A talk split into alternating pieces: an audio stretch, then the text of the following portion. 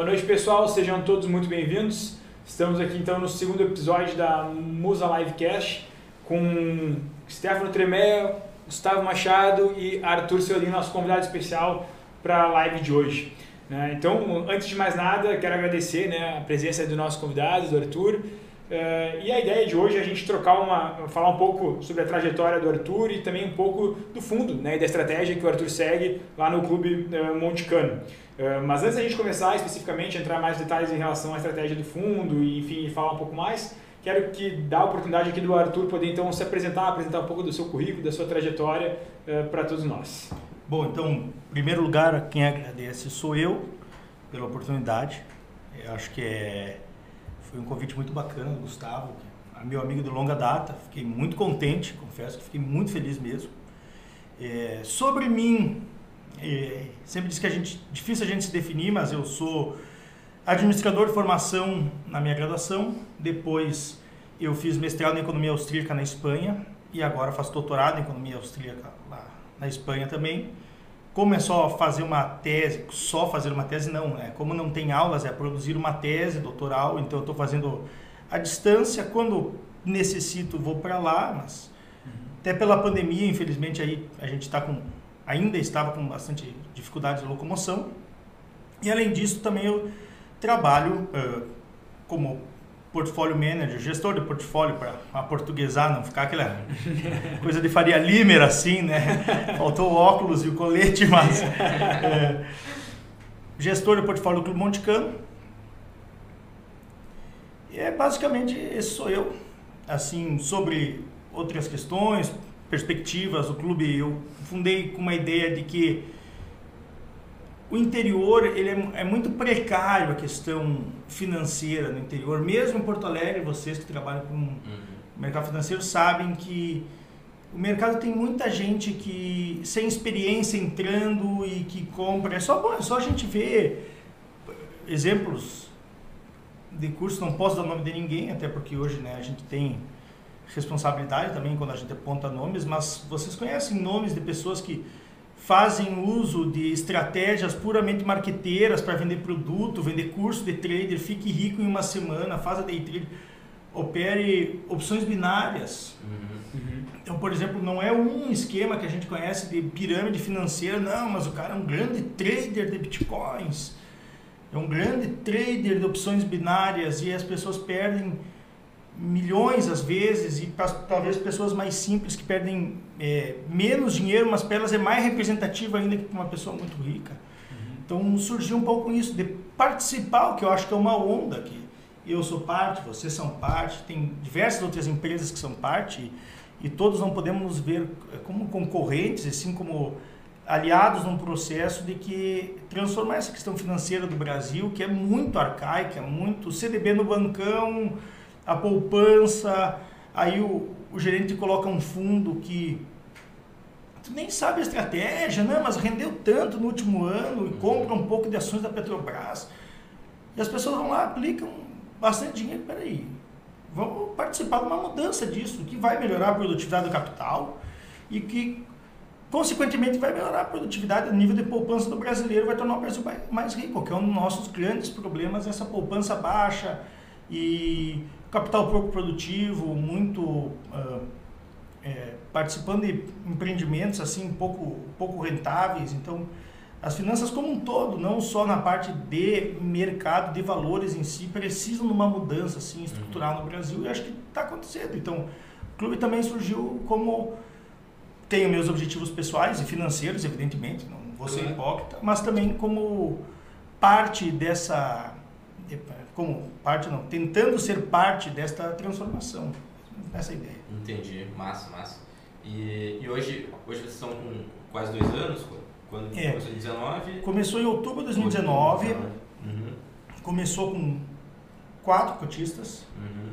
Hoje tem Amigos e família, assim? É, uhum. ainda são bastante amigos e família. Eu até queria até restringir mais. Hoje eu mudei um pouco a minha ideia. Uhum. Uh, ainda são amigos de família, mas são 23 ou 25, uh, com a ideia de que fazer investimento de longo prazo, Então também uh, eu tenho muito receio de colocar pessoas que não entendam de mercado e pessoas Sim. que ah, vou investir, ah, o amigo disse que é bom. Aí o amigo do amigo, tu nunca conversou, tomar um café com o cara uma vez, o cara bota Sim. o dinheiro. Aí um mês depois o cara quer sair. É, o cara, aí tu tem um, dois meses ruim. Teve, teve dois casos até que eu acho interessante citar que as pessoas investiram nos dois topos do mercado. Aí depois, pô, não rendeu. Então, mas peraí, tu investiu na Ibovespa na máxima histórica. Quer dizer, tu tem que ter paciência. Sim, e é um investimento a longo prazo. É um investimento a longo prazo. Uhum. Eu sempre acho assim, até o o Henrique Breda fala uma coisa bem interessante. Menos de cinco anos é difícil tu julgar um gestor, porque.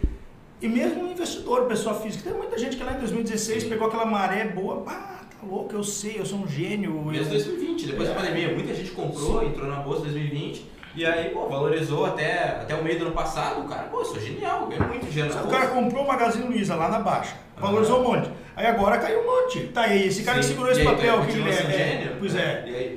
É fácil, é, entendeu? Tu fez alguma proteção para tua carteira, tu, tu fez uma liquidação parcial, então ao longo do tempo a pessoa vai criando também Sim. conhecimento de como vão se dando as estratégias. Mas é uma, é uma coisa muito peculiar, assim, porque é muito fácil. Como é uma coisa, um mercado líquido, as pessoas geralmente pensam, ah, acertei duas, três operações, eu tô bem, eu sou o cara e e não é bem assim. E também jogar o trabalho dos outros, né? Tem que ter um pouco mais de parcimônia. Eu acho que a ideia do clube é de longo prazo, é rentabilizar no longo prazo. O clube, eu sempre gosto de dizer que uma empresa, qualquer empresa que seja, qualquer empresa que está na bolsa, qualquer situação que envolva relacionamento entre pessoas, ela é como é um é como um ser vivo também que está sempre mudando. Então o clube surgiu com uma estratégia mais macro, top-down, e dizer assim, nós vamos selecionar os setores e vamos.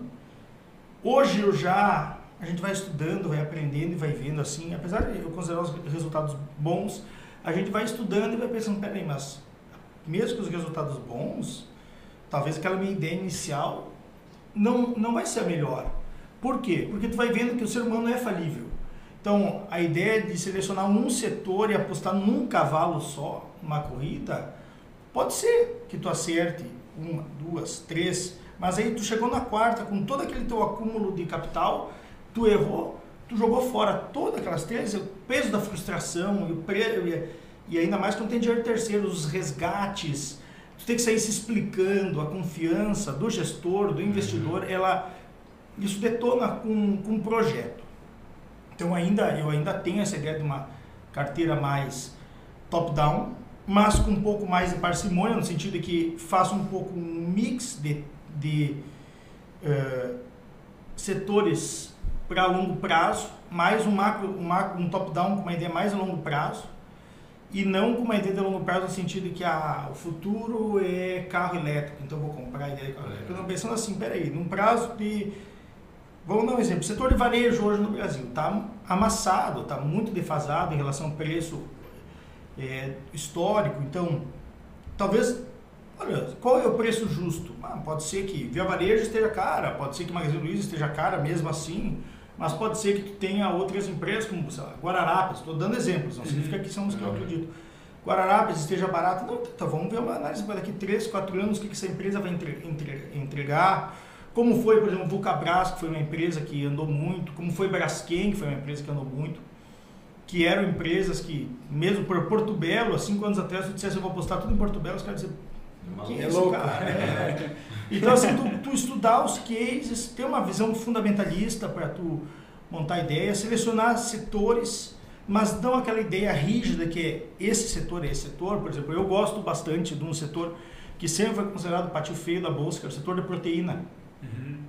JBS e Marfrig, basicamente, as duas estão na, carteira do clube, JBS, mas filho tem BRF agora também. É, sempre foi mas é um setor que gera caixa, um horror, eles fizeram muitas aquisições nos Estados Unidos, tem margens melhores, estão bem posicionados no mercado, são assim, até brinco de assim, ó, nem precisa, quem há três anos atrás comprando, comprou Vale, pensando que Vale, compra JBS agora. Mas não é, é um pouco de exagero também, pode ter, mas é uma brincadeira para mostrar um setor bem posicionado, que eu vejo bem posicionado para o médio e longo prazo. nesse prazo que eu digo, meu, meu longo prazo não é 15 anos, 20 anos. Eu não gosto muito desse papo, ah, vou comprar, comprar para esquecer. Até porque, como eu disse, as coisas, as situações mudam e as pessoas erram. Então, essa coisa de comprar e esquecer por longo prazo. Ah, vou comprar a Magazine Luiza, vou esquecer porque eles são bons, eles sabem melhor que mais que eu. Peraí, mas a gente também vai errar. Até estou fazendo um, um paralelo nisso, assim, acho que empresa especificamente, um canal comprar e esquecer, acho que é muito difícil. É, né? O mercado ele é muito dinâmico. Muda, né? A empresa muda, a gestão muda, o mundo, o mercado mundo muda, muda, em 10 anos, né? Pode dar acho que para dizer assim, a única coisa que eu compraria e esqueceria, sei lá, o S&P 500, assim, né? Uhum. Comprar é. um ETF de um bolsa índice. que vai um índice que vai estar extremamente diversificado. Nem o governo não comprar isso, é. Nem, nem mesmo qualquer assim. índice, né? Tem que ser um índice. Sim, é. é tu vê, tu vê para o Ibovespa, o Brasil as empresas, eu vejo uma evolução em várias delas, mas aí tu pensa, o Ibovespa de 2008 para 2022, faz o cálculo da diferença das, da cotação do Ibovespa, o número de pontos, e faz uma taxa de retorno real ao longo do tempo desse valor. Quer dizer, o índice, na verdade, ele também tem risco, né? Mas é uma estratégia mais plausível. Eu acho que a pessoa tem que ter um, uma ideia de um portfólio, é, não tão diversificado ao ponto que tu não tenha, que tu perca todos os retornos exponenciais da tua carteira, então assim, tem 40 ações, tem gente que tem 50 ações, apesar que eu conheço por caso de pessoa que tem 30 ações, mas 30 ações em turnaround, então assim, que com alto retorno, essa pessoa conseguiu montar uma estratégia, então é, é meio um, vai sentindo, vai montando, tu vai vendo, vai fazendo assim, vendo o que faz sentido para ti, mas ter uma carteira composta e ter também outros tipos. Eu sou um cara majoritariamente renda, fi, é, renda fixa, perdão, renda variável. Penso bastante em bolsa, mas também uhum. acho que o investidor pode ter uma reserva em NTNB ou Tesouro Selic, renda fixa privada, também criptomoedas, por que não? Porque a pessoa não vai poder criptomoedas, um pouco fundo de dólar, um pouco de fundo de ouro, entre outros. Então, assim, tudo faz parte de uma estratégia. Tu pensar, assim, a tua visão, opa, eu acho que para esse período agora estamos num momento... Mas tu não vai lá e bota assim, ah, não, acho que o ouro está barato. Então, tu vai lá e compra 100% da... Vende todas as suas ações e compra tudo em ouro. Não, tu vai ao longo do tempo comprando. Eu tenho muito essa ideia. Uh, como é que vou dar um exemplo que eu gosto bastante? É a Ering, a HGTX. A Ering estava amassada, eu comecei a comprar e fui comprando. Ela foi caindo, eu fui comprando, comprando, comprando, comprando. Aí teve um dia que foi a aquisição da Solo ela explodiu, aí eu liquidei a posição. Fui, liquidei a posição. E também não liquidei de uma vez só. 20%, vou olhando mais 20, mais 20, mais 20, mais 20, até fechar o 100%. Uhum. Então tu vai comprando, for, for fazendo um preço médio e vendendo também no preço médio. Aí tu tem um certo equilíbrio. Tu não, tudo que tu toma uma decisão que tu tem que dar, tiro no momento certo Entendeu? É muito difícil. Uhum. É difícil achar o momento, sim, timing sim, certo. Sim. A gente até fez um artigo esse tempo sobre isso, market timing é muito difícil de acertar o ponto certo da curva. A questão de tu fazendo um preço médio tanto para venda quanto para compra, tu vai diluindo o teu risco, né? vai uh, fazendo essa, essa diluição do risco. É. Né? Ou tu tem que ter muitos instrumentos quantitativos que hoje estão tomando bastante espaço no mercado e são interessantes. E eu gosto mais como acessórios que como é, puramente uma análise quantitativa. Eu acho que ainda tem uma coisa assim, para chegar no estado da arte, precisa de uma, uma análise qualitativa, que é senso humano, mas eu acho que tu pode usar dados quantitativos para tu ir definindo momentos. Mas mesmo fundos quantitativos, eu acredito que eles não vão lá e vão comprar naquele momento. Agora eu compro, compro toda a posição. Até porque quanto maior o fundo, mais difícil dele conseguir fazer é como tu botar. Ele acaba sendo que nem aquele barco que encalhou no, no Mar Vermelho. Então, um barco grande fica ali, mal administrado, ele fica. Então, tu vender toda uma posição de 10% do, do preço de mercado de um ativo num dia, e tu comprar do outro aquilo ali, Sim. o teu preço vai, que tu de venda vai cair lá embaixo, o preço de compra vai cair lá em cima. Então, tu tem que, eles vão se posicionando ao longo do tempo. Sim, dependendo do, do, tamanho do fundo da capacity ali, o cara demora duas semanas para desfazer a posição. Para desfazer, para montar uma posição. Então, tu vai vendendo e tu nunca vende tudo. Às vezes tem, tem ativos que tu chega no preço, mas tu gosta, tu vai vendendo, vai vendendo, mas tu fica um pouquinho, porque tu ainda acredita que por longo prazo ele pode ser, e pode ser que ele fique atrativo, a gente nunca sabe assim. É difícil tu julgar. É muito fácil depois que as coisas acontecem, as pessoas, ah, esse tá barato, esse tá caro. Uhum. Só que... abre o gráfico ali, é. tem, às vezes vai fazer uma reunião com o cliente, aí abre o gráfico. Ah, mas e por que, que não vende aqui, não compra aqui e tal? Porque, pô, tu, quando tava ali, tu não sabia que ali era o topo, entendeu? Sim, É que olhar pra esquerda do gráfico é Ah, fácil, né? sim, sim, é, sim. é muito fácil de ver aqui, sim, é fácil depois que aconteceu. É- é igual- Agora, na hora que tá o preço ali, tá, tá- é 10, beleza, e agora, velho? Vai, vai pra cima ou vai pra baixo? Não tem como saber. É, é igual, por exemplo, o dólar. Tava 5,60, 5,70, acho que ela chegou. Vai a 7 reais. Esse 8, 8 reais o dólar. 8 pila o dólar. Não vai, dólar não tem. E vai voltar. O Lula é certo que ganha o primeiro turno e vai não sei E onde. O. Bolsonaro, que é o bolso lulismo. Vai. Eu olho esse ano agora tá 4, 4,50, 4,70, subiu um pouco. Quer dizer, é uma coisa volátil. Quem sabe, é até aquela frase, o câmbio existe para tornar os economistas humildes, porque ninguém consegue acertar o câmbio, dizer assim, ah, existe um preço justo de 5 reais por câmbio. Não, olha, eu acho que o câmbio tem alguns patamares, então assim, olha, talvez 4,70 eu ah, acho que está ficando um pouco atrativo. Não, tá, então vou fazer uma aposta, vou comprar Começar a fazer uma posição. é isso, uma posição em dólar, pensando, mas também não vou chegar lá nos 5,40, que significa uma boa rentabilidade, daqui, sei lá, dois anos. E desfazer E vou assim, é, e também vou segurar tudo, nem talvez se disser tudo, nem segurar tudo, pensando assim, não, agora eu vou, vai a 8. Não, vai, com- entendeu? Vai, Sim, sim, vai... Fazendo um preço Isso. médio, desfaz um pouco da posição, Isso. vê o mercado. vai ajustando. Até essa questão do câmbio, a gente estava comentando sobre isso ontem, é é uma situação delicada, né? Imagina, se, pe- pensa no cenário em janeiro, assim, pô, a gente tem um ano de eleições, né, bastante volatilidade, a gente tem, tava já se avizinhando uma, uma guerra na Ucrânia, com isso, obviamente, ia desencadear a questão de commodities, que isso era Sim. conhecido, né? Então, ah, aí assim, o que, que tu nesse cenário imagina, assim, pô, guerra na Europa, ah, commodities ficando mais caras, tipo, o que vai, vai acontecer? O, o investidor estrangeiro vai sair do Brasil, vai tirar o dólar, o dólar vai ficar mais caro, né? Sim. É isso que se imagina, isso que todo economista, qualquer pessoa que pudesse fazer algum tipo de aposta é, feito. e o que aconteceu não foi O que aconteceu foi o contrário. Exatamente. Aí o que, que acontece? O investidor estrangeiro, na escolha de países emergentes para investir, tendo a posição, ah, vou escolher Turquia ou Brasil, a Turquia com, estando na Europa, com todo o risco Sim. envolvido, acabaram optando vir para o Brasil, então, Sim. vendo a oportunidade de valorização das commodities. Né? Então, é totalmente imprevisível assim, é, o que vai acontecer para a direita do gráfico. Ah, o que, tu acha que vai acontecer? Ah, daqui a 10 anos, o que, que a, gente, a gente pensa em probabilidades? Eu imagino que daqui a 10 anos o dólar está mais propenso a estar em 8 reais do que está em 3. Mas assim, ter, botar a mão no Mas fogo e dizer que que isso vai vai acontecer, e também não vou botar toda a minha posição em Ah. dólar, né? não faz sentido. Sabe que eu tenho uma, uma eu tenho uma frase que eu gosto bastante que é assim: tu nunca compra no melhor preço e vende no melhor preço. Quem diz que comprou no melhor preço, vendeu no melhor preço, não comprou nem vendeu, não operou. Tu compra num patamar bom e tu vende num patamar bom de rentabilidade. E às vezes tu vendendo num patamar bom, tu pode estar perdendo dinheiro, mas Uhum. tu tá olhando teu custo de oportunidade, tu vai ver que tu vai perder mais. Então às vezes Sim. isso aqui não significa só o lucro. Às vezes tu inverte todo o cenário. Imagina em 2007, quem tinha ações lá, inverteu o cenário, estava posicionado.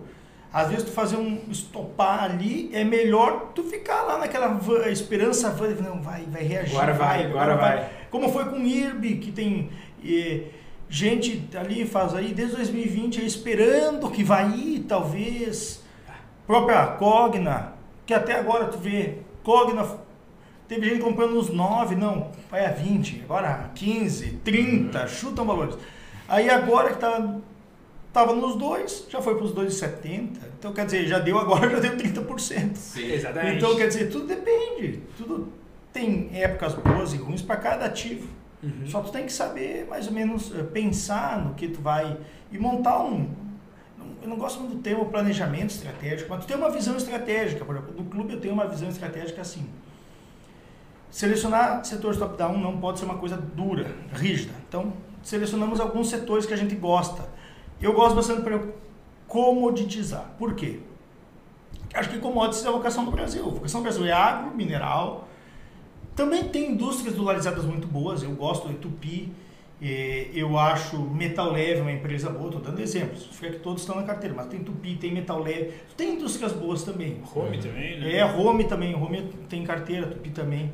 Tem indústrias boas. Então, a própria Marco Polo, que agora passou um período ali, mas era uma empresa historicamente boa, Randon, Uhum. tem empresas boas. Então tem que pensar assim, peraí, nós estamos analisando o que, que, que, que é a vocação do Brasil o que que melhor se posiciona. Então, tudo bem, commodities a gente tem que ter o cuidado de não estar tá comprando topo e vendendo fundo. Por quê? Porque quando está lá a commodity lá embaixo, todo mundo diz que é o caos, aquela hora tu comprar commodities, tu comprar Vale, tu comprar os Minas, eu lembro os Minas a um real, os caras dizendo, meu Deus, isso aí, os Minas é quebrar, tinha briga de sócios, então hoje está 15.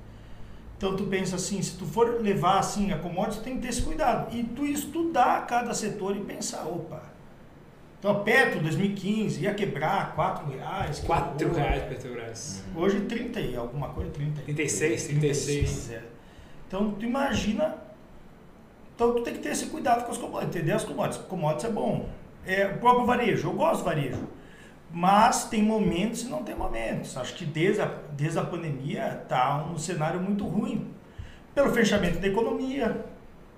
Não quero entrar no mérito se foi bom ou não fechar a economia pela questão da saúde. Aí, acho que não é o objetivo da live.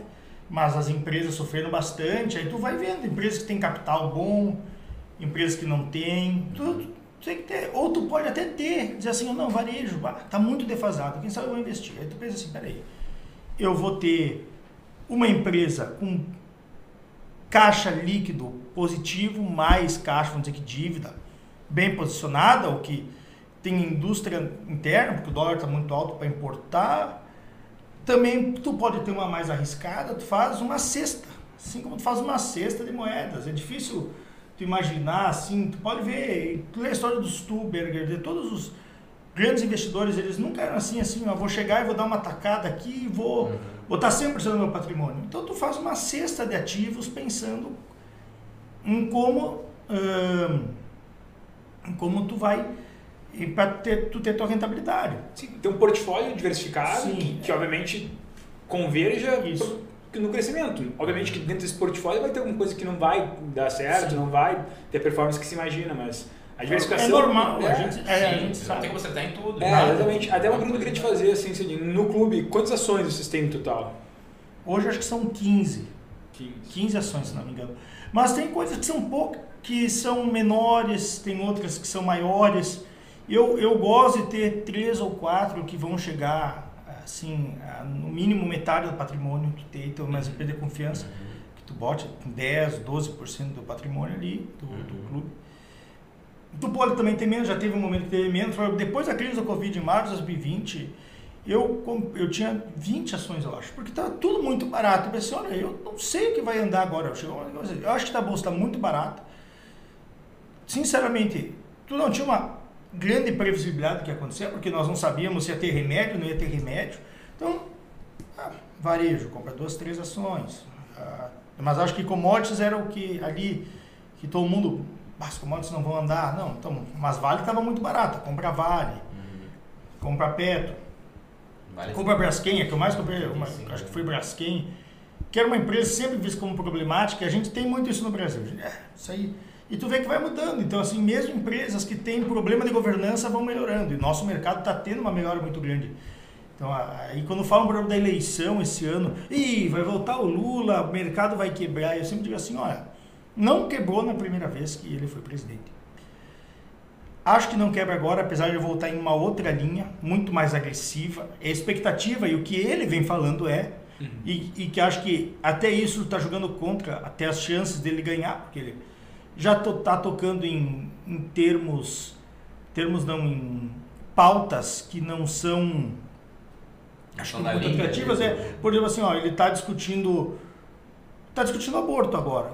Nós temos uma população evangélica crescente do Brasil, uhum. que tem peso no voto. É são, 30, são 35 milhões de evangélicos hoje. Então, Sim. assim, ele está se indispondo em parte com, com uma. Falando em regulação da imprensa, então a regulação da imprensa é uma coisa que traz muito medo, porque a gente sabe que não ter liberdade de expressão é uma coisa. Assim, Sim, é um passo para tu ter um regime ditatorial. E então muitas pessoas e tu vai se indispondo ao longo do tempo. Então acho que essa linha mais agressiva dele também está jogando contra ele. Mas não descarto que ele possa ganhar. Acho que as chances são abertas. Tem bastante tempo. Bolsonaro aí nas pesquisas há seis meses estava com 20 pontos. Hoje saiu uma pesquisa do Poder Data está 40, 35. Uhum. Bolsonaro vem crescendo. A economia está se acalmando. O, os, a inflação persiste mais ou menos alta, mas a inflação está alta no mundo inteiro. Sim, sim. Claro que teve o erro, o erro do jura 2% do Banco Central foi assim, eu acho que foi um erro estratégico, foi uma super confiança de que tudo vai dar certo e nós vamos conseguir manter o juro lá embaixo. Mas o câmbio subiu muito, pressionou a inflação, então foi uma atitude que eu não não acho que foi acertada. Depois também na hora de subir, começaram subindo muito timidamente. Aí agora no fim do ciclo Aí da subida de a juros, jogar um É. meio, um então, quando- lá embaixo, quando era dois, socava um e-mail, martelava um e-mail, tinha muito mais impacto que agora com 10, Sim, 12, sim. tu botar um e-mail por cento. Claro, com certeza. Então, teve esses erros estratégicos, assim, de gestão monetária, mas a inflação é mundial e Sim. tem essa questão que ele está avançando também sobre o Nordeste, então... Mas, bom, voltando ao, ao Lula, mesmo que o, o Lula ganhe, as empresas elas resistem e elas estão mais preparadas para um cenário adverso. Compara 2015 e 2020. Em 2015, na crise da Dilma, todas as empresas foram pegas do contrapé. Eu liguei para a RI da Randon uma ocasião e eles me falaram assim, olha, a gente está tendo, tem um comitê até de revisar preço de compra de passagem aérea para os diretores e gerentes que estão viajando. Fechamos a fábrica de São Paulo, nós, nós estamos fazendo bastante adequação para conseguir ãh, melhorar nossos custos para enfrentar esse cenário. Eles foram estimulados pelo governo a pegar muito incentivo e estavam com uma estrutura de capital muito ruim. Uhum.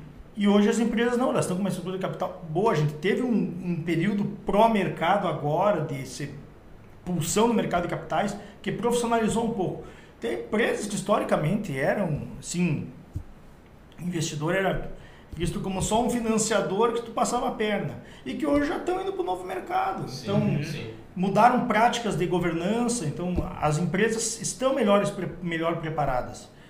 Eh, não sei como vai ser, eu só acho que tem setor, mesmo o setor de commodities é mais, é menos, sente menos essa volatilidade interna, mas também tem, né? Porque por na Argentina taxaram commodities, exportação de commodities, então tudo pode acontecer.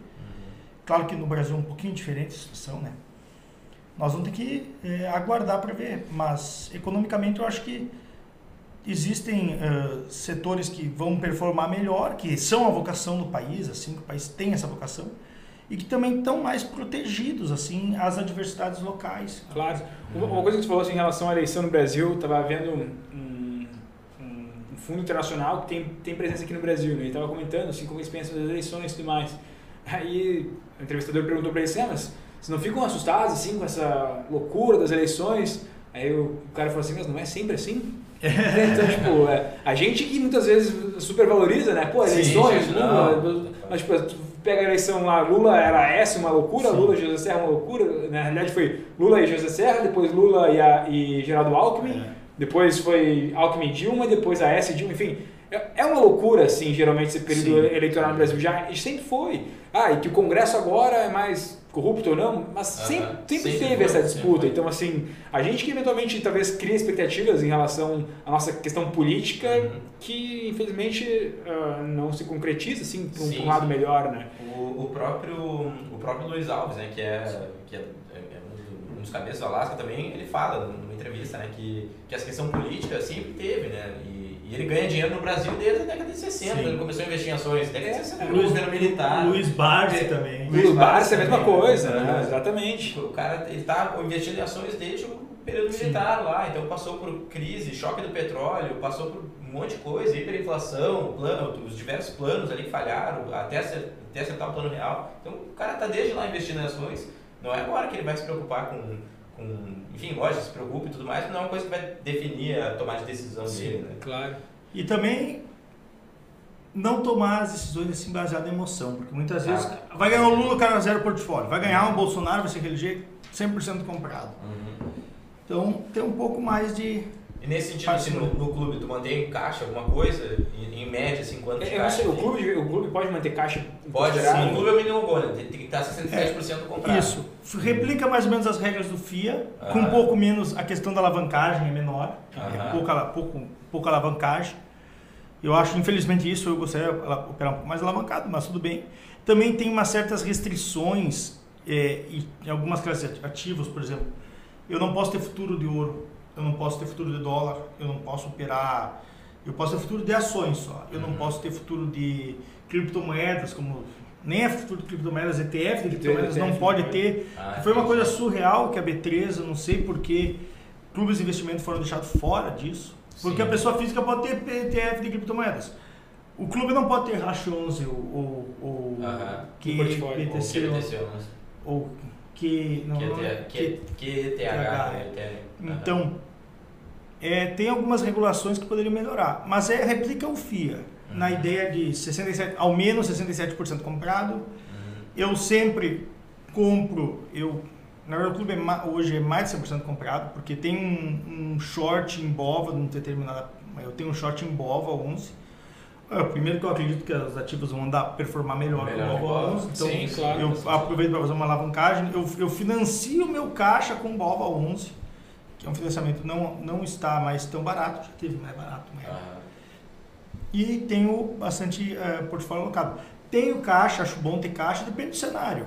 Hoje está um pouco menos, mas já teve períodos que estava em 20%, teve períodos que estava em 30%, períodos em 10%, tudo depende Sim. de uma sensação do mercado. Acho que quando as coisas começam a andar, os ativos começam a performar, sabe quando chegar aquelas, aquelas small caps, começam a performar e começam a ir bem, tu, opa, peraí, acho que a gente está num momento em que as coisas já estão andando bem, então quem sabe vamos aumentar o caixa, esperar um pouco, tu já, tu já conseguiu uma boa per- performance, tu não pode ter Uhum. arrogância de dizer assim, eu vou Vai seguir. performar 100% esse ano. Não, sabe, performou 20%, Não, peraí, vou reduzir, vou tirar um pouquinho o pé do acelerador. Uhum. Então tu vai, vai fazendo. Sim, até, até, até botando, digamos, botando no bolso, entre aspas, o desse isso, inicial que está sendo gerado, né? E esperando novas oportunidades, porque tem todo dia tem novas oportunidades no mercado, é uma coisa que é impressionante. Todo dia surge alguma ação que vai ficando barata. Uhum. Porque eu Por alguma Magazine Luiza estava num preço alto, tinha gente queimando as mãos, ah, precisa comprar, precisa comprar, porque vai crescer, vai crescer. Tá ali, agora tá barato, então paciência. Vai voltar. Claro. Uhum. Compra. Agora, se para frente agora está num preço baixo não, aí é um, um pouco de futurologia, adivinhação, projeção, avaliação, né?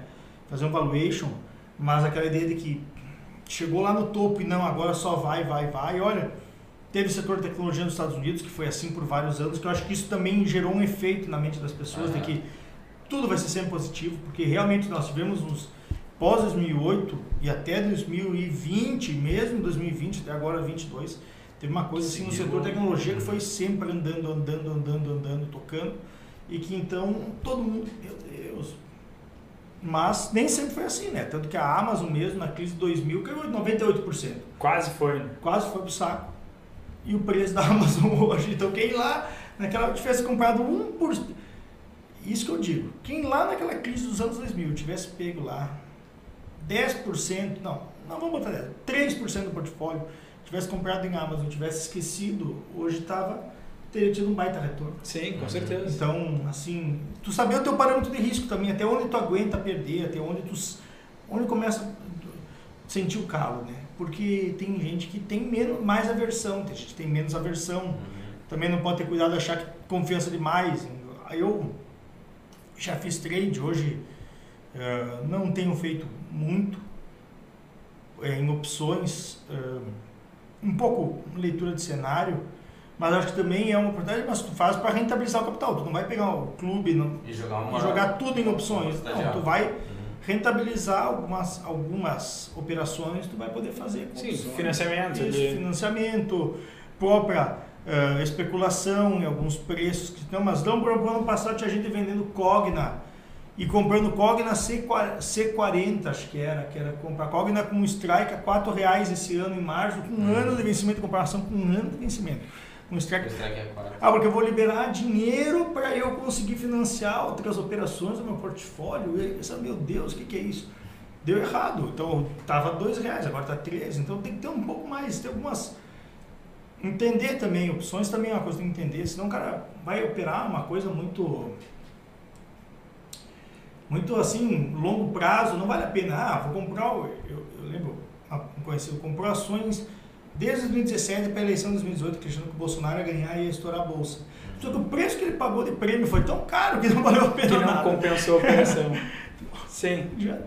Sim, claro, claro. Tem que ter esse cuidado, não Tem adianta. que ter, estudar bastante e ter parcimônia e fazendo. calma. Assim. Sim. Sim. Ah, duas perguntas que a gente gosta de fazer, principalmente para ti que, né, que tem essa questão do clube. Ah, qual que foi talvez o maior acerto do, do portfólio do clube, assim, que é aquele que gerou o maior alfa, né, o maior retorno, e aquele que na, na língua aí gerou o maior aprendizado, né, ou talvez o maior maior prejuízo. É. Deixa eu pensar. O maior retorno, eu tenho dúvidas, foi Braskem, que eu comecei a comprar acho que nos 10 reais em 2020. E vendi uns 50 e pouco, mas o preço médio não era esse, então não posso mentir, porque eu comprei mais ao longo do tempo, porque eu sempre achei ela atrativa. Uhum. Ering também foi uma boa, mas Ering é um pouco diferente porque Ering não foi talvez uma taxa de retorno assim tão atrativa, mas que como foi um período não tão longo e ela subiu muito rápido também foi uma coisa boa. Hum, Porto, Porto Seguro é uma que eu, que eu tive um, um bom retorno. Não, Porto Seguro não, perdão, Sul América. Isso mesmo. Que comprei num preço e caiu, eu fui comprando, comprando, comprando. Até acho que um ponto eu mandei pro meu, pro meu assessor e falei assim, cara, acho que eu não aguento mais comprar isso. Ele falou, não, ah, pois é, o que, que eu vou te dizer? E eu continuei comprando, comprando e no fim andou bem. Também foi um bom retorno, mas estou falando desses retornos mais rápidos. Sim, né? sim, Não mais de curto prazo. aham.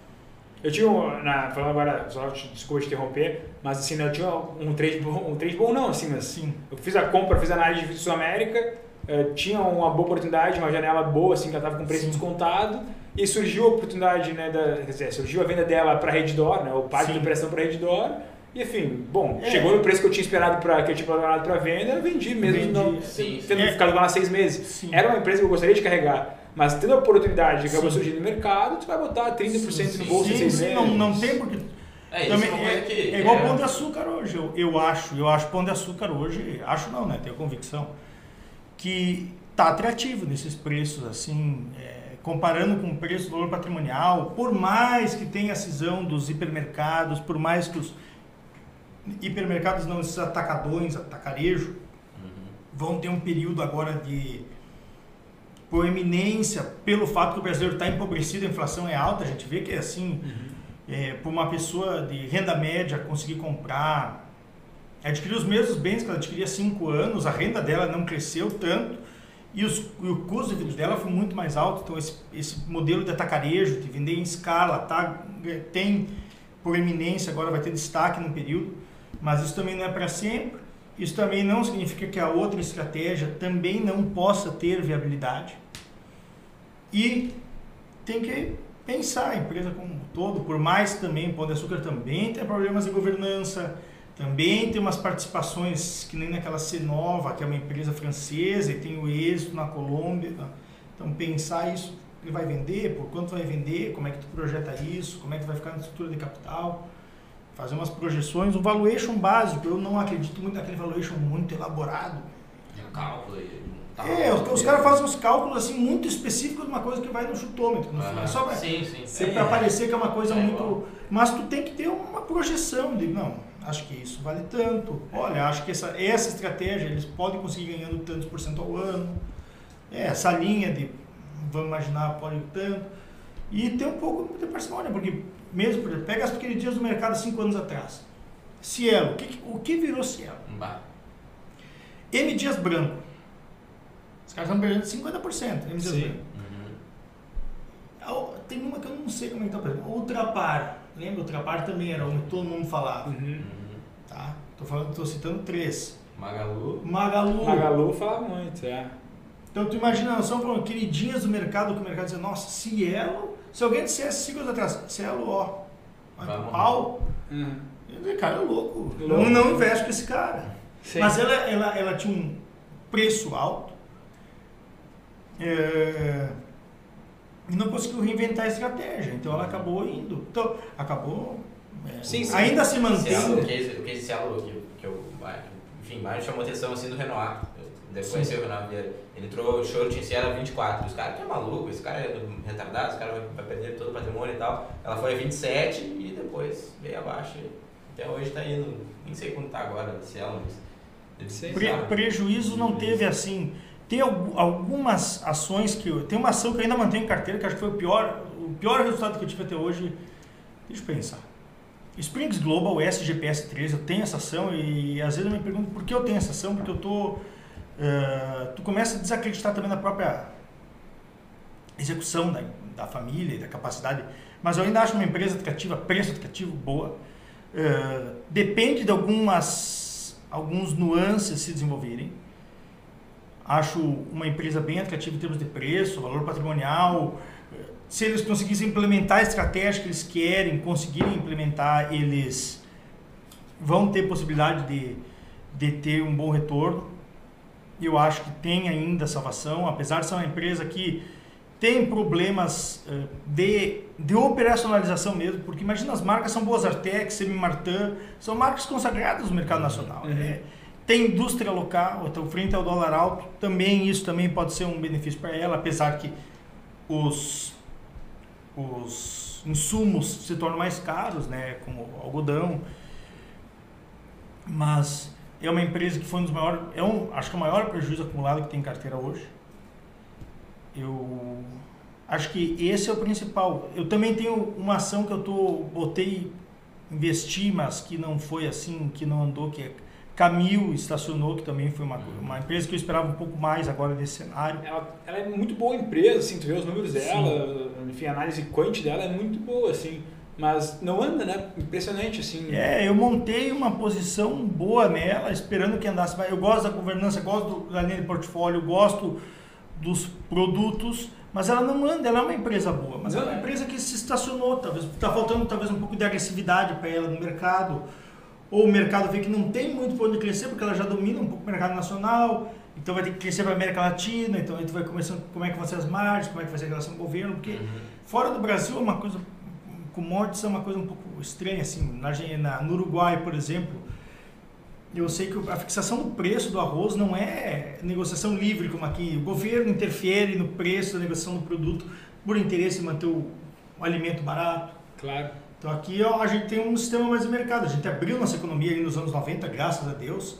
Porque no Brasil, nos anos 70, era tudo completamente subsidiado. Trigo era subsidiado. Então a gente tem no Rio Grande do Sul essas. É contra soja, contra juque, contra céu, é, cotrijal, cotripal. É cooperativa porque o governo estimulava a produzir trigo porque nós tínhamos que ter produção de trigo para ter alimentos baratos para a população, uhum. alimentar o povo.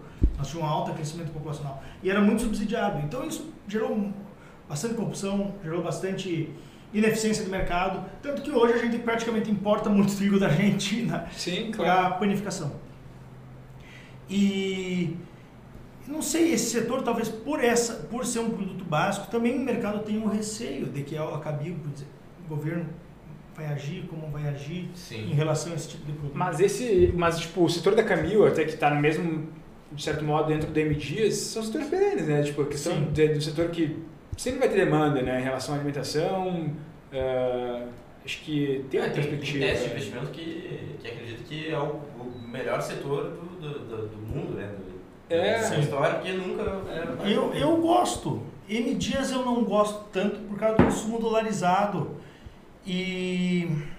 Mas Camil, que tem um portfólio um pouco mais diversificado em termos de produtos, a Camil é dona de outros setores, ela tinha comprado a União, da, União Açúcar União, Açúcar da Barra, a, a Coqueiro, acho que Gomes da, Gomes da Costa, é, nas, hum, de produção de sardinhas e atum, enlatados, é, entrou no mercado de feijão, tem marcas no Chile e no Uruguai, então tem participação na América Latina, Paraguai também, Sim. então ela tem participação, ela tem, ela tem uma estrutura de capital boa, em relação ao endividamento boa, tem uma taxa de retorno não é tão exuberante, um ROI tão exuberante, mas é um ROI bom. Então é um ativo assim de crescimento médio por longo prazo, crescimento sustentado por longo prazo, bom, é uma empresa boa de carregar. Eu até hoje tenho essa ideia de manter. Eu, eu gosto do papel. Uhum. Tem outro papel por aqui gaúcho que eu gosto, que é Gasotin. Uhum. Uma empresa pequena. Bem pequena até por tamanho da, por tamanho da bolsa, comparando a outras empresas. Sim que mas ela, ela é uma empresa ela é curiosa eles são assim eles são tão não sei se pode dizer o termo econômicos que até a, a própria presidente da empresa é a diretora da RI então ela mesma responde então assim é uma empresa que é crescimento sustentado pé no chão tem algumas particularidades por exemplo que não é só as lojas eles têm participação numa, numa fazenda no na Bahia que é a fazenda Grato que é com a família Todeschini que está dentro da ação da Gasotin. Então, na verdade, o que eu acho que eles tinham que reorganizar era fazer uma cisão de alguns ativos, criar uma holding botando a Grasotin só a parte de varejo, que a Grasotin por menos e outras marcas ali, que tem aquela de casa total, casa conforto, se não me engano. A Grasotin fazia essa para virar porque a holding e apesar ela não é estruturada como uma holding, nem está no setor holding, ela, mas ela age como porque ela tem esses outros investimentos, tem um Sim, shopping em Passo Fundo que Tem tá- várias marcas também É, dentro, sim, né? ela acabam tirando um pouco do preço dela, porque quando tu envolve mais o negócio, sempre tu tem, tem uma taxa de um preço um pouco menor. É só comparar para Itaú, Itaúsa, historicamente Itaúsa sempre tem desconto maior. Uhum. Uhum. Mas é uma empresa que eu gosto, acho que ela tem, é um, foi, é, 2020 se tornou uma das maiores posições do clube, porque ela tinha bastante dinheiro em caixa, então ela tem como financiar a própria compra, ela não está precisando pegar dinheiro terceiro, então sempre pensava, vai subir muitos juros. Como é que vai ficar o varejo nacional com juros altos, inflação alta? Empresas que têm um ciclo de caixa financeiro ruim. Como é que essas empresas vão se sustentar? Essas empresas tendem, mesmo para Via Varejo, qual que é a grande desconfiança do mercado? Essa, como é que a, a Via Varejo vai conseguir operacionalizar as atividades dela? Porque elas, ela tem várias questões que as pessoas geralmente não estudam. Ah, o preço sobre o volume de vendas está em um ponto alguma coisa, então está baixo. Não, mas peraí, o mercado não tem idiotas. Po- Pode ter oportunidades, mas não significa que assim tu vai lá faz uma conta de padeiro básica. Não, aqui é assim. Então, ela é uma empresa que eu sempre vi, não, ela tem possibilidade, ela não vai ser uma empresa que vai crescer muito, assim, vai comprar concorrentes, não é o perfil deles, mas é uma empresa resiliente, é uma empresa que está no mercado, ah, principalmente no interior do Rio Grande do Sul, que é um mercado bem atípico em termos de participação online de outros concorrentes. Uhum. É um público que não é muito de comprar online. Uhum. O pessoal vai no interior, vai para a cidade, já compra, Compra, né? tem um preço realmente bom, tem um crediário bom, tem produtos eh, atrativos, acessíveis. É um ativo que eu gosto, é ativo que eu gosto bastante. Também acho que, mas, mas tem diversos outros assim que estão. Go- Gosto de Grasotin também, assim, tô, a empresa um pouco endividada, com margem de, de lucro bacana, crescimento de receitas também. Tem, tem Mas eu acabei de ter- tergiversando, porque estava me perguntando o que foi ruim de retorno. Eu falei Springs Global, Camil. Deixa eu pensar alguma outra. Olha, me pegou agora porque eu realmente eu não olho, eu não gosto de olhar muito que as coisas ruins que aconteceram, sabe? Porque você fica pensando é, É, por isso que eu falo é perda, né? É um É. aprendizado também, né? Eventualmente. Eu acho que pão de açúcar eu comecei a comprar muito cedo, quando teve aquelas quedas. Ela foi a 20, ela foi a 30, ela voltou a 27, eu comprei bastante, então eu acho que eu ainda estou no prejuízo, um prejuízo razoavelmente bom. Razoavelmente bom não, né? Sim. É considerável, quero dizer. sei. Ah, ti- tive custos de oportunidade muito altos, isso sim. Em ter saído de Vale muito cedo, isso foi um custo de oportunidade muito alto para o clube. Uhum.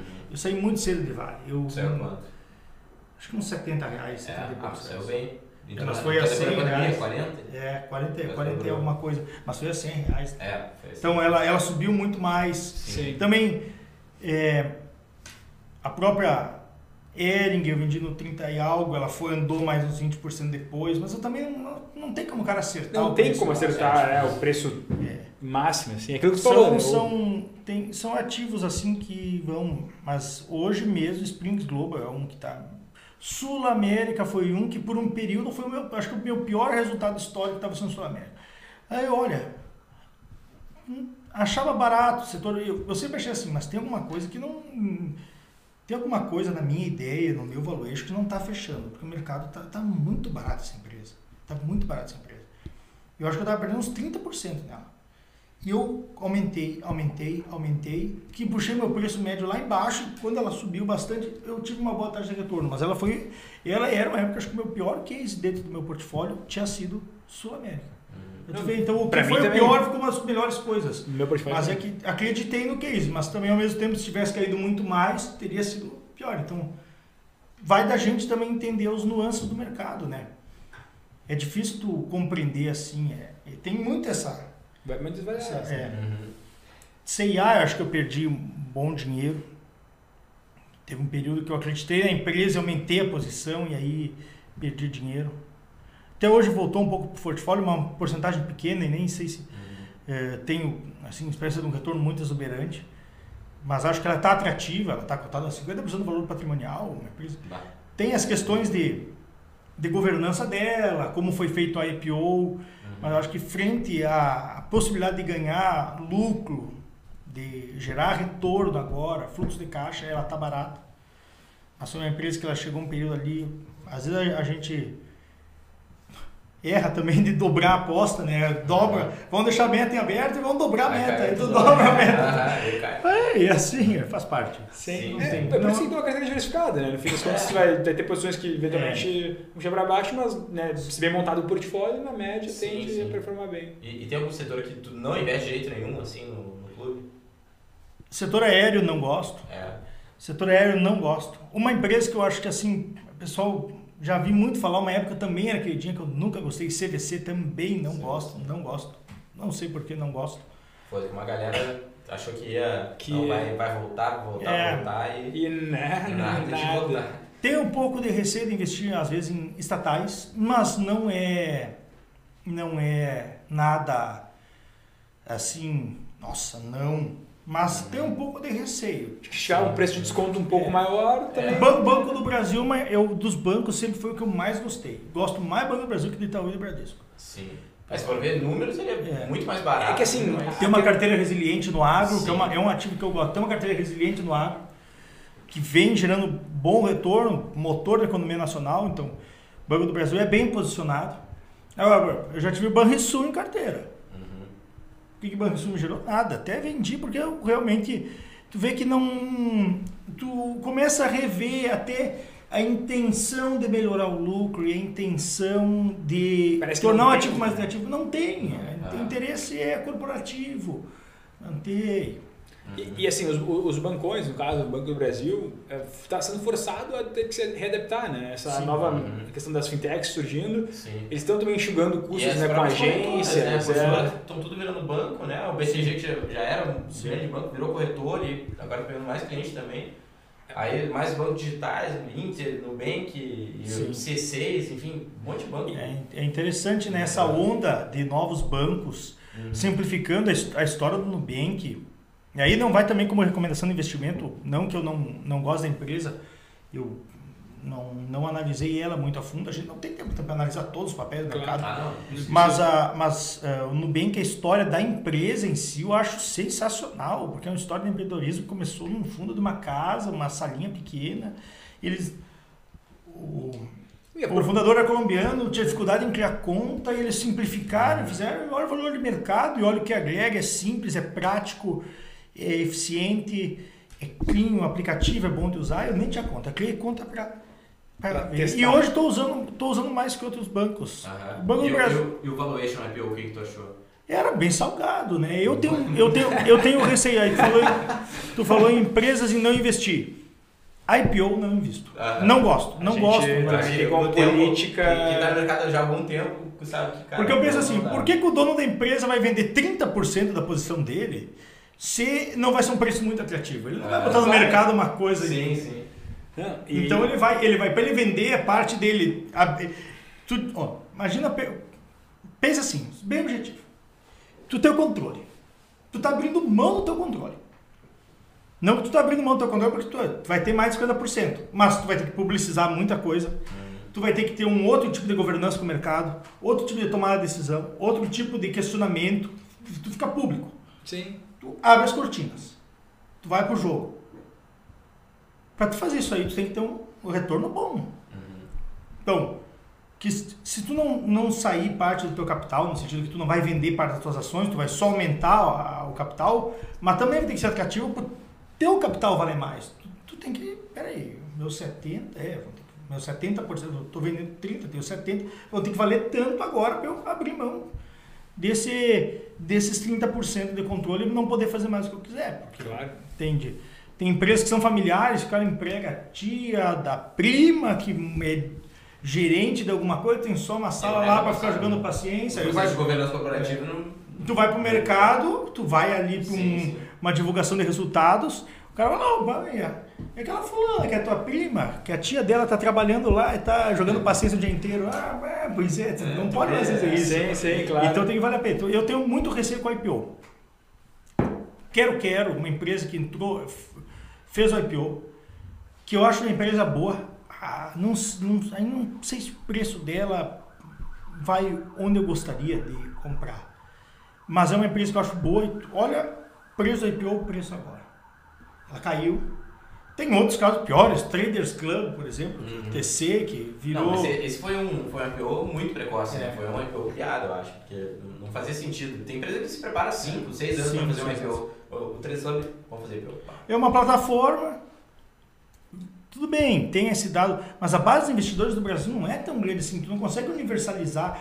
E, eu, e eles têm que comprar. Então, por exemplo, hoje até tem gente que analisa alguns IPOs, tipo Enjoei, olha, eles valem 60% do caixa. Não, bacana, o problema é que o caixa, daqui a pouco eles vão valer 100% do caixa. Porque eles só queimam o caixa. Tem muita empresa que só queima É caixa. que é uma empresa queimadora de caixa e fazendo Sim. IPO, né? Então, Ah. Isso, tipo, fazendo IPO para conseguir dinheiro. Pra... E, as, e, as, caixa, e as startup, as startups, em linha geral, isso aí é só queimação de caixa. Vê qualquer um trabalhando em startup ganhando um monte de dinheiro. E estão queimando caixa para tentar, para ir. Uhum. E não vão, estão patinando. Na hora de entregar resultado. E agora o juro americano subindo, olha, o mercado vai ter que dar uma reequilibrada nesse sentido, porque realmente tinha.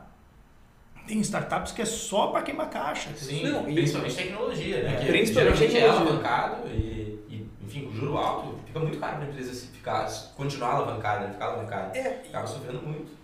Acaba sendo algo que eh, não, não faz sentido, né?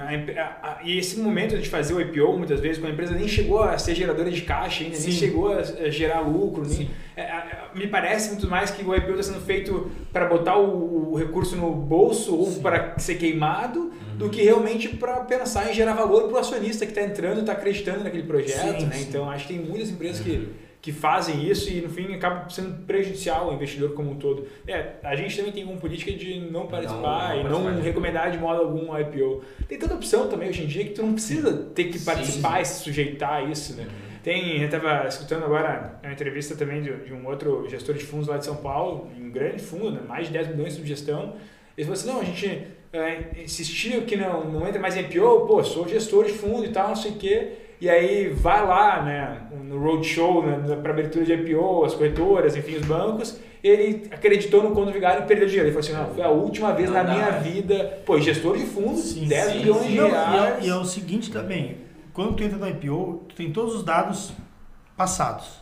Mas será que aqueles dados passados, eles, os dados futuros vão ter todos o clivo do mercado? A gente sabe que mesmo o clivo da CVM, da B3, do mercado, enganam. Sim. O Ike Batista é um bom exemplo disso. Hum. Então tu imagina os dados passados que não tiveram. Qual que é o interesse? A gente sempre trabalha em economia é uma questão de incentivos, né? Então qual que, é, o- qual que é o interesse da B3? Quanto mais IPO para ela é melhor. Melhor, mais gente investindo, Então, melhor. às vezes ela, pois é, esses dados, É, não. É. É, aí, Então, aí, a empresa- teoricamente, a CVM, as outras autarquias, Sim. assim, era Tem, tem uma pra... empresa meu que, uma startup né, que ele investe, e, e aí ele, cara, me deram oportunidade de sair e tal, o cara quer comprar minhas ações, o que, que tu acha? O cara, manda os dados, o que eles já mandaram, é uma empresa que não é, não tem capital aberto, né? Aí ele mandou, até comentei contigo, mandou lá, eu olhei, cara, isso aqui não diz nada, entendeu?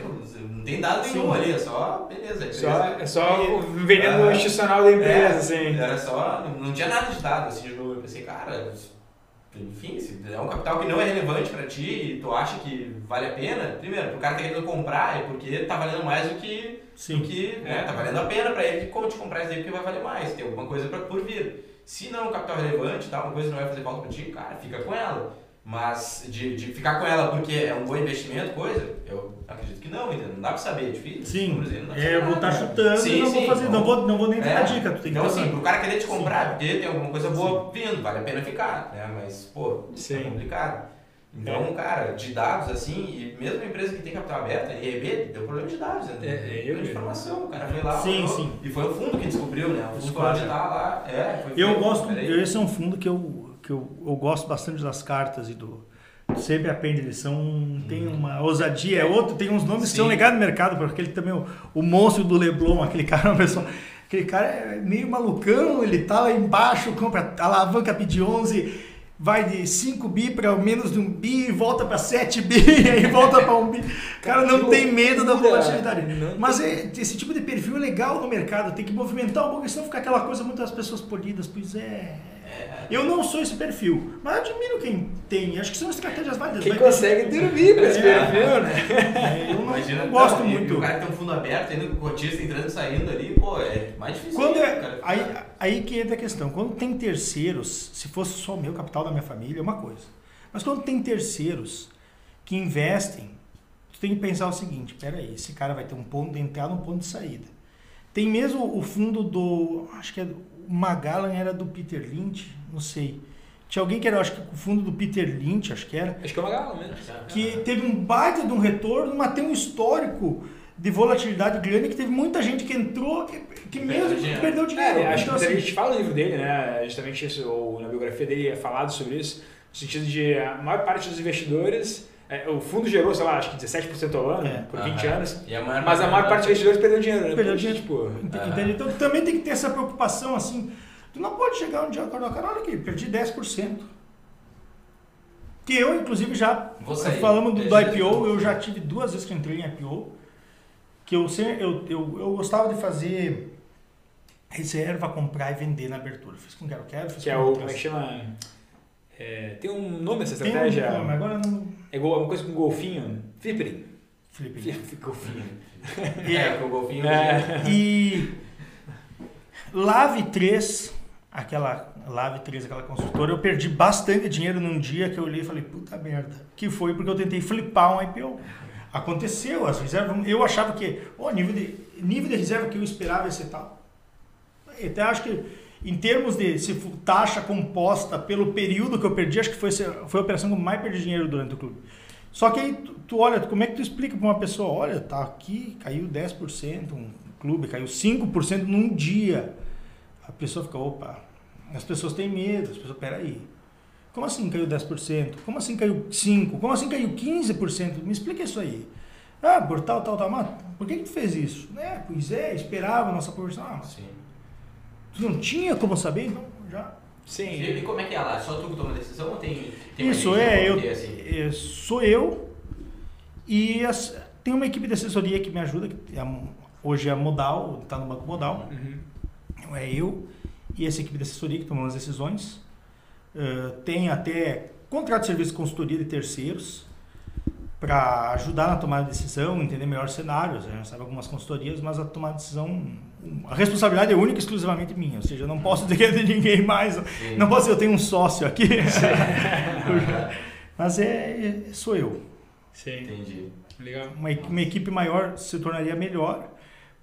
Também eu acho que tem uma questão de, de custo e tem uma questão de o que o clube se propõe hoje. Eu tenho sou um pouco mais pé no chão quanto a isso de ir galgando, digamos, espaço para conseguir montar essa estrutura. Uhum. Minha ideia de transformar num fundo, eu acho que tem que ter uma, um capital exuberante, vamos dizer assim, para o nível atual, mais capital para conseguir se posicionar melhor. Né? É, para valer o teu custo, para tu não ter que ficar muito na mão de, de ter que aumentar, ter uma taxa fixa muito alta, porque a minha ideia era ter um, fazer um, transformar no futuro num fundo com uma taxa fixa é, de administração mais baixa uhum. e, e, trabalhar mais performance. Com, com performance. Porque eu acho que o mercado vai ter que perceber, porque, senão, porque o ETF ele tem uma taxa fixa baixíssima. Então, assim, tu, como é que aquele modelo de 2,20 vai ter que mudar? Sim, Sim vai ter que ficar caro. Vai né? ter que mudar. É muito caro, é muito caro. Pega o Alasca, nós citamos aqui duas, três vezes o Alasca, frente ao quanto caiu a taxa, imagina tu pagando ainda 2%, e agora esse ano vai subir bem, mas o cara não recuperou lá atrás, aí tu vai pagar 20 de agora, tá, mas peraí, por que, que não me devolveram 20 do que eu perdi lá, né? Então nós vamos ter que repensar até o modelo de precificação de serviços dos fundos de gestão. Então, eu tenho uma ideia mais que tem que ser mais no variável, porque acho que tu, tu dá maior comprometimento à tua geração de resultado. Fixo seria uma... mais elemento de interesse, né? Que nem, que nem o próprio serviço de é, consultoria. consultoria que a gente faz, né? É, exatamente. Tem que ter, Mas... tem skin the game junto com o cliente ali para... É, que é o que faz a diferença no fim é. das contas, o alinhamento de interesses no fim sim, das contas, sim. né? Mas pessoal, já para a gente ir indo para a parte final, uma última uh, pergunta aqui para ti, Celim. É, indicação de livro. Uh, acho que a gente sempre pede uma recomendação, a gente criar a biblioteca aqui da música para os nossos convidados. Uma só? É, um, li um livro. Um livro. Só de investimento tem que ser ou pode ser qualquer coisa? Não, pode ser aberto, qualquer coisa. Tá. Um livro que, sei lá, que mudou a vida que tu me indicaria. O livro que mudou minha vida como investidor e me mudou da ideia que eu tinha de previsibilidade, de conseguir dominar o mercado, é, são dois artigos, mas a, a LVM lançou como um livro que é Economia e Conhecimento, que é o uso do conhecimento na sociedade e Economia e Conhecimento, que são dois artigos do Hayek. Um é na American Economic Review e a outra a outra não, não, estou falando ali do livro, mas esqueci a revista. Não, é, é Economática, que é de 37 e 45. Que são dois artigos que ele mostra como o conhecimento é disperso, como a gente tem acesso a pequenos bits do conhecimento. Uhum. E este, esses dois artigos me fizeram passar a desacreditar gurus e pessoas que dizem o caminho é esse e vai acontecer isso. Então, passei a ser uma pessoa um pouco mais cética com relação a isso. Passei a ter um pouco mais de parcimônia também na tomada de decisão, de ter setores bem específicos, assim, não vai ser esses dois setores, então tu seleciona setores, mas com um pouco de margem, tem cases, e tu não precisa, não precisa mais ser aquela coisa assim, é específico isso, por exemplo, tu tem uma análise top-down, nada te impede de, tu ter uma empresa que não está nos setores que tu vê, mas tu vê que está barata, um outro setor, por que tu não pode botar uma posição nela também? Porque tu tem que ser, levar ponto de faca e dizer, é assim e os setores são esses, ou ah, tu tem um fundo que é só quant. Não, mas talvez tu tenha uma ação lá que no sentido quali tu acha que tá, tá barata. Então, tudo bem. Tu, tu não precisa ter uma estratégia única, exclusiva. Tem um pouco mais de parcimônia, um pouco mais de descrença de que tu encontrou a pedra filosofal. Isso é uma coisa que eu passei da minha vida e esse uhum. livro eu gosto bastante de indicar. Indico para sempre que posso. Eu, eu, eu acho assim... Eu acho ele o maior intelectual do século XX até. O cara falou sobre economia, direito, psicologia, é, para mim é um ser humano sensacional que não tem o a sociedade até não tem o devido apreço que deveria por ele, assim como outros economistas e outros filósofos que a gente teve muito importantes no século. Que é, hoje isso aí já é um assunto passado. Hoje é, é coach que leva em pedra da montanha, esse tipo de gente que está uhum. em evidência. Então, enfim, Sim. estudar já não é uma coisa tão, que gera tantos retornos assim de curto prazo, mas é um economia e conhecimento. Acho bacana, acho bem legal. Show de bola, obrigado, obrigado pela indicação. Uh, então, já encerrando, né, Arthur, queria realmente novamente agradecer aqui a, a tua participação né, aqui conosco. Uh, ficamos aí de portas abertas, né, sempre que quiser voltar aqui. Muito obrigado por ceder também uma hora né, da tua noite, do teu tempo, junto, enfim, da família, aproveitando a visita aqui em Porto Alegre. E ficamos aí sempre de portas abertas para a gente poder voltar novamente. Né, Gustavo? Acho que é amigo pessoal sim, também. grande amigo, né? E, inclusive, quando eu comecei a investir em ações, me ajudou Nossa, muito. É, nós conversamos bastante. Cara, 2016, 16, 17, é, por aí. sei lá. Conversava aí no final da tarde lá na casa do seu Linho, o mercado tinha fechado, já lá, ah, não sei o que, tal coisa. conversava, mandava, mandava conversava bastante. Caramba, tem que aprender e tal. A amizade mantém, né? Isso que importa, Isso que sempre importa, ter bons sim. amigos, né? E quem agradece sou eu, já disse isso uma vez, vou repetir. Sempre que quiserem, estou à disposição. Eu peço desculpa para as pessoas que assistiram, que vão assistir, que eu sou um pouco prolixo demais e me perco e estou falando um assunto e vou para outro, mas é a minha característica. Eu não consigo mudar isso aí. Eu já tentei várias vezes, fazer até não, os não, resuminhos, falar isso, isso, aquilo, assim, mas eu acho que fica muito travado. Eu gosto de sim, falar. Sim, sim.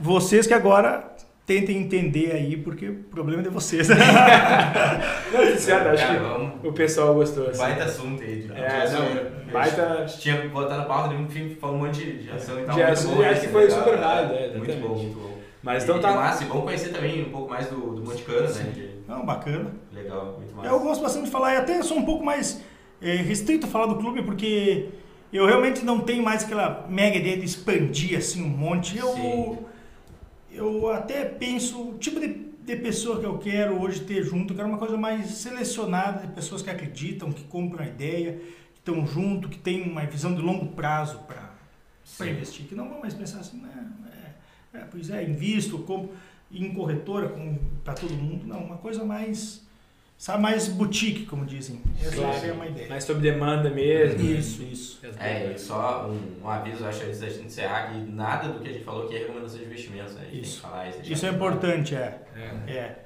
Todo mundo tem que tomar suas próprias decisões.